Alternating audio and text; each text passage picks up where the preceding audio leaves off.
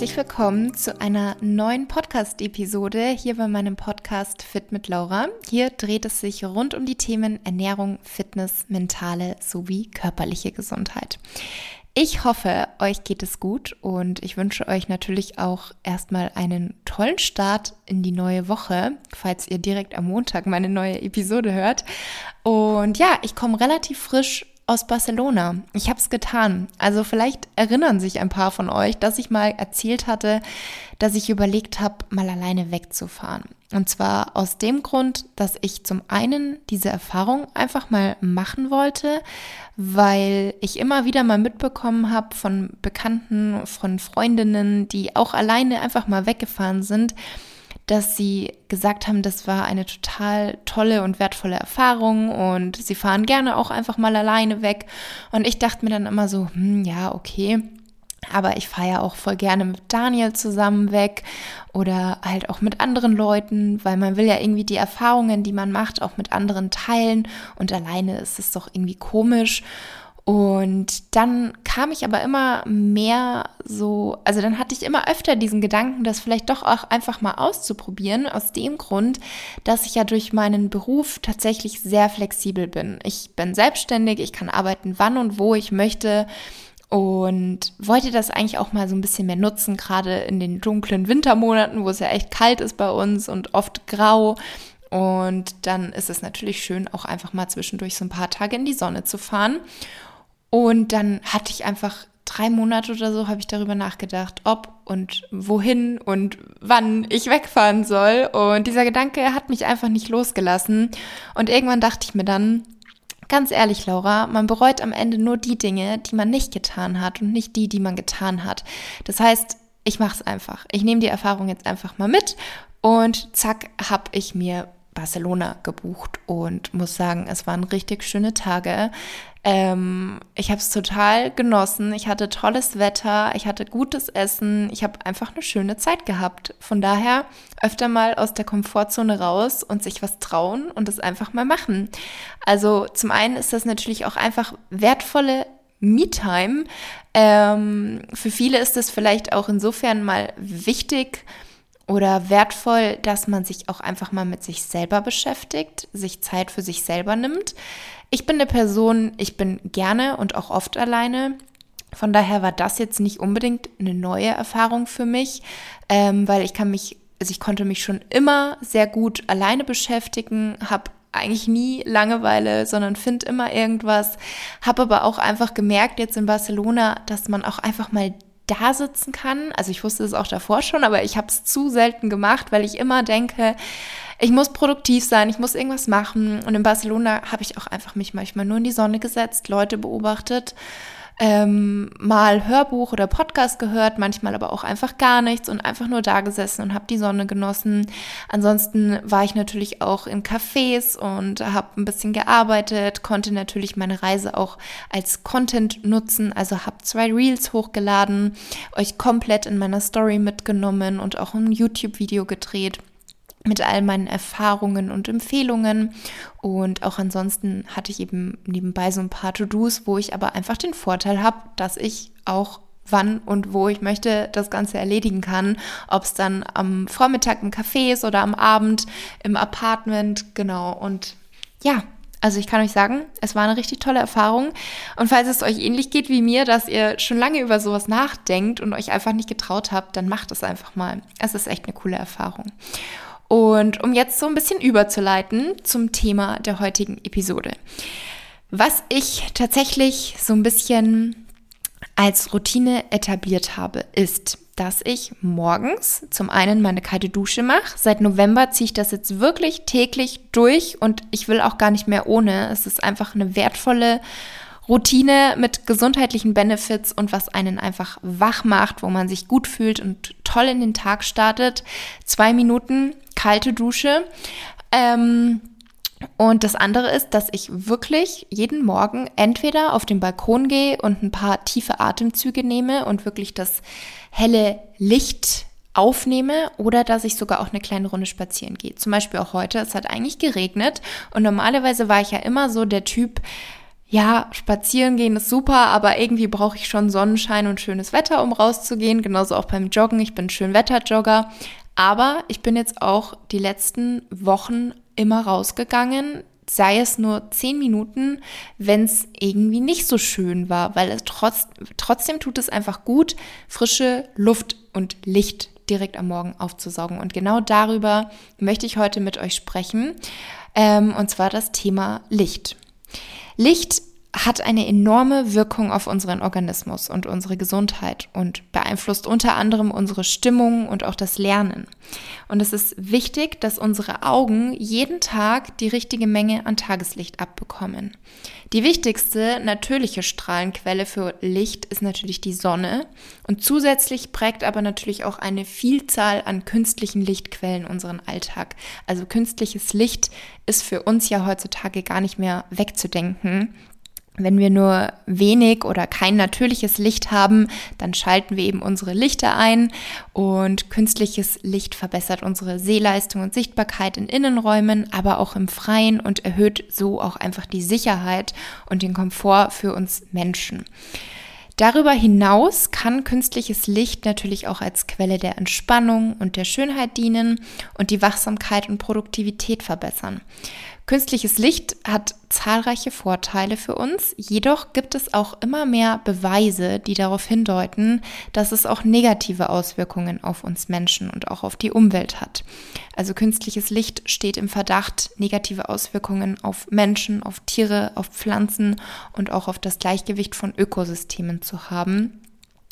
Und diese Auswirkungen, die das künstliche Licht haben kann auf Fauna, Flora und Ökosysteme, wurden in der wissenschaftlichen Literatur als sehr komplex und widersprüchlich eingestuft.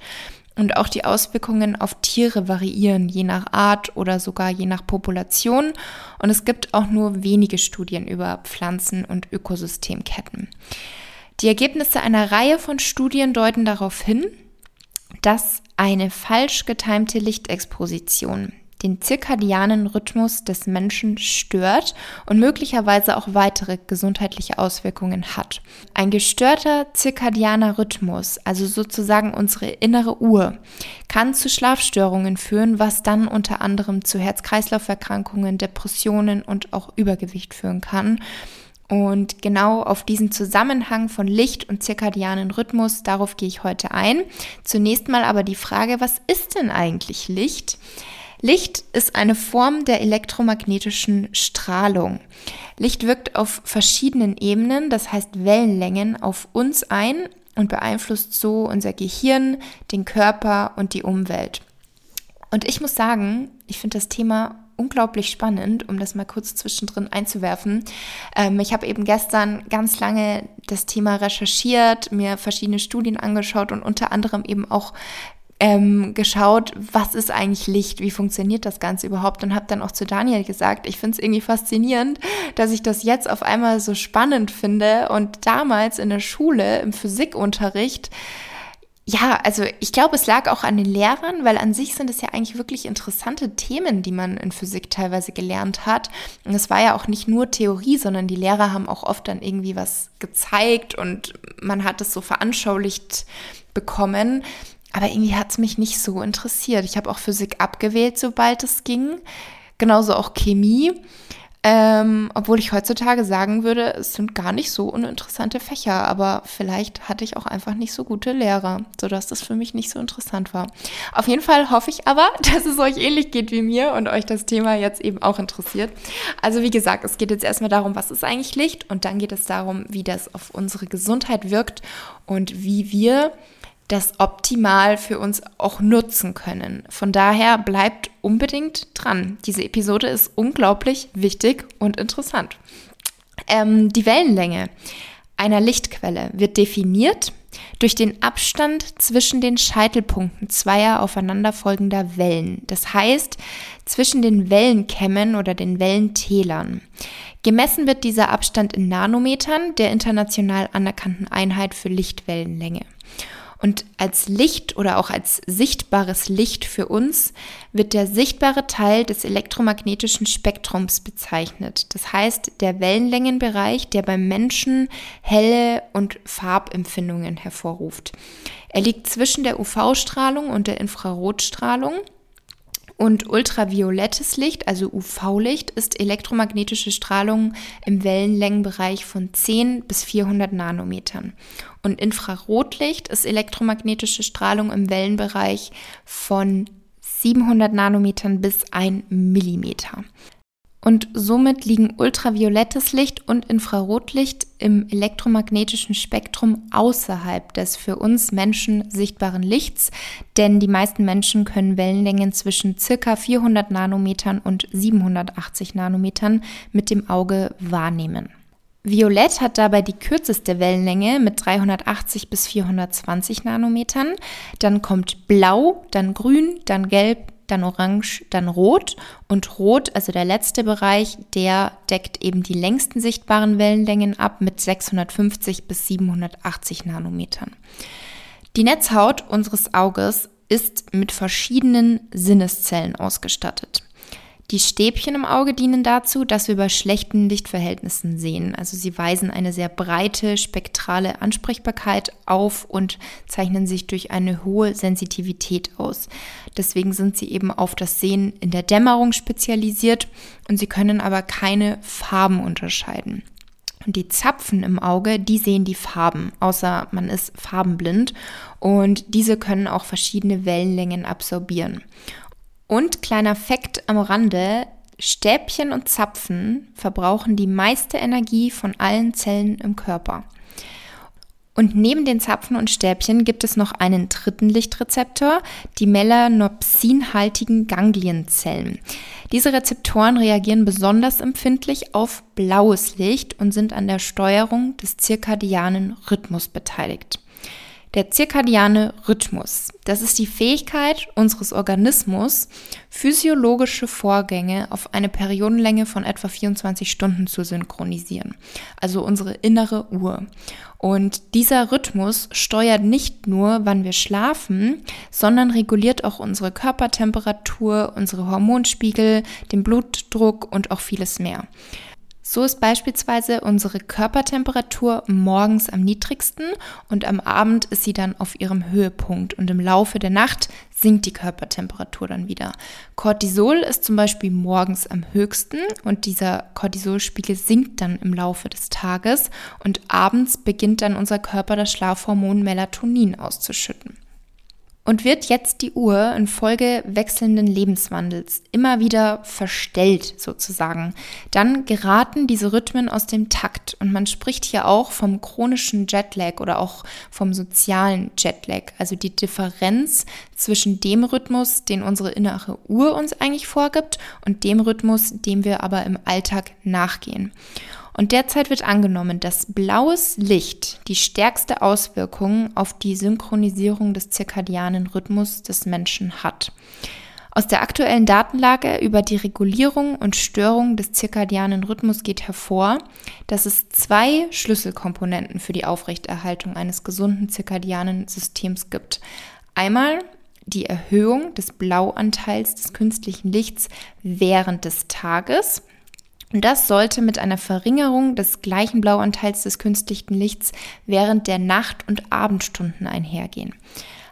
Zu Beginn des Tages, also 30 bis 60 Minuten nach dem Aufwachen, sollten wir unsere Augen am besten direkt mit hellem Tageslicht aussetzen. Optimal natürlich in Kombination mit Bewegung. Ein hoher Anteil an UVB-Licht in den Augen und auf der Haut ist nämlich entscheidend für Schlaf, Wachsein und Stimmung. Und direkt am Morgen das Tageslicht einzufangen sozusagen, weckt deine innere Uhr und kann dir somit auch helfen, abends besser einzuschlafen, durchzuschlafen und eben deine Cortisol- und Adenosin-Level zu optimieren.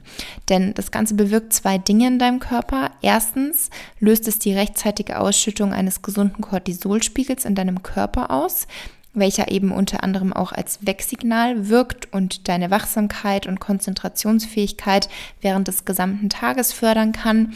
Und es wird auch eine Art Timer für die Ausschüttung von Melatonin gestartet, also dem Schlafhormon.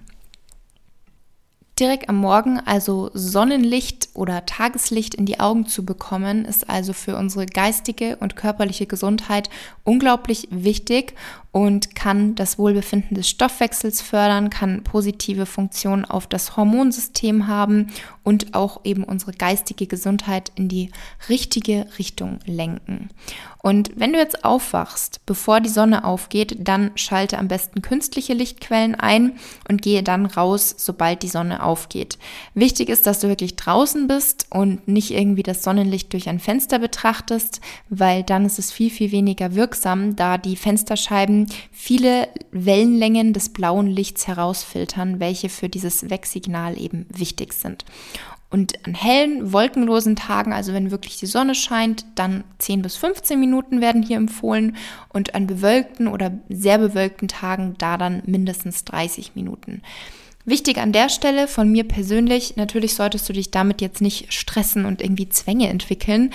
Ähm, sondern das sind einfach Informationen, die aus der aktuellen Datenlage hervorgehen. Ich finde es super spannend ähm, und auch sehr wichtig zu wissen. Und wenn du das so in deinen Alltag integrieren kannst, dann ist das super. Und so oder so ist es ja gut, Bewegung an der frischen Luft zu haben und damit vielleicht auch direkt den Tag den Tag zu starten. Ähm, wenn es also bei dir passt, einen kleinen Spaziergang vor der Arbeit zu machen, vielleicht sogar zur Arbeit zu machen, ähm, eine Bushaltestelle weiter zu laufen oder das Auto weiter weg zu parken, ein Spaziergang in der Mittagspause, was auch immer, dann ist das super und das sollte eben immer mit deinem Alltag vereinbar sein.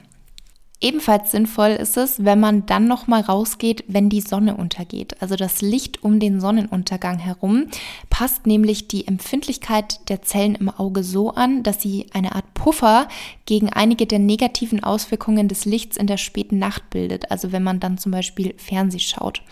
Und sobald die Sonne dann untergegangen ist, dann am besten das Licht dimmen und Tischlampen benutzen, denn die Zellen, die die Informationen zur Einstellung der zirkadianen Uhr liefern, sitzen in der unteren Hälfte der Netzhaut, die aufgrund der Optik des Auges das obere Gesichtsfeld sieht deswegen Tischlampen.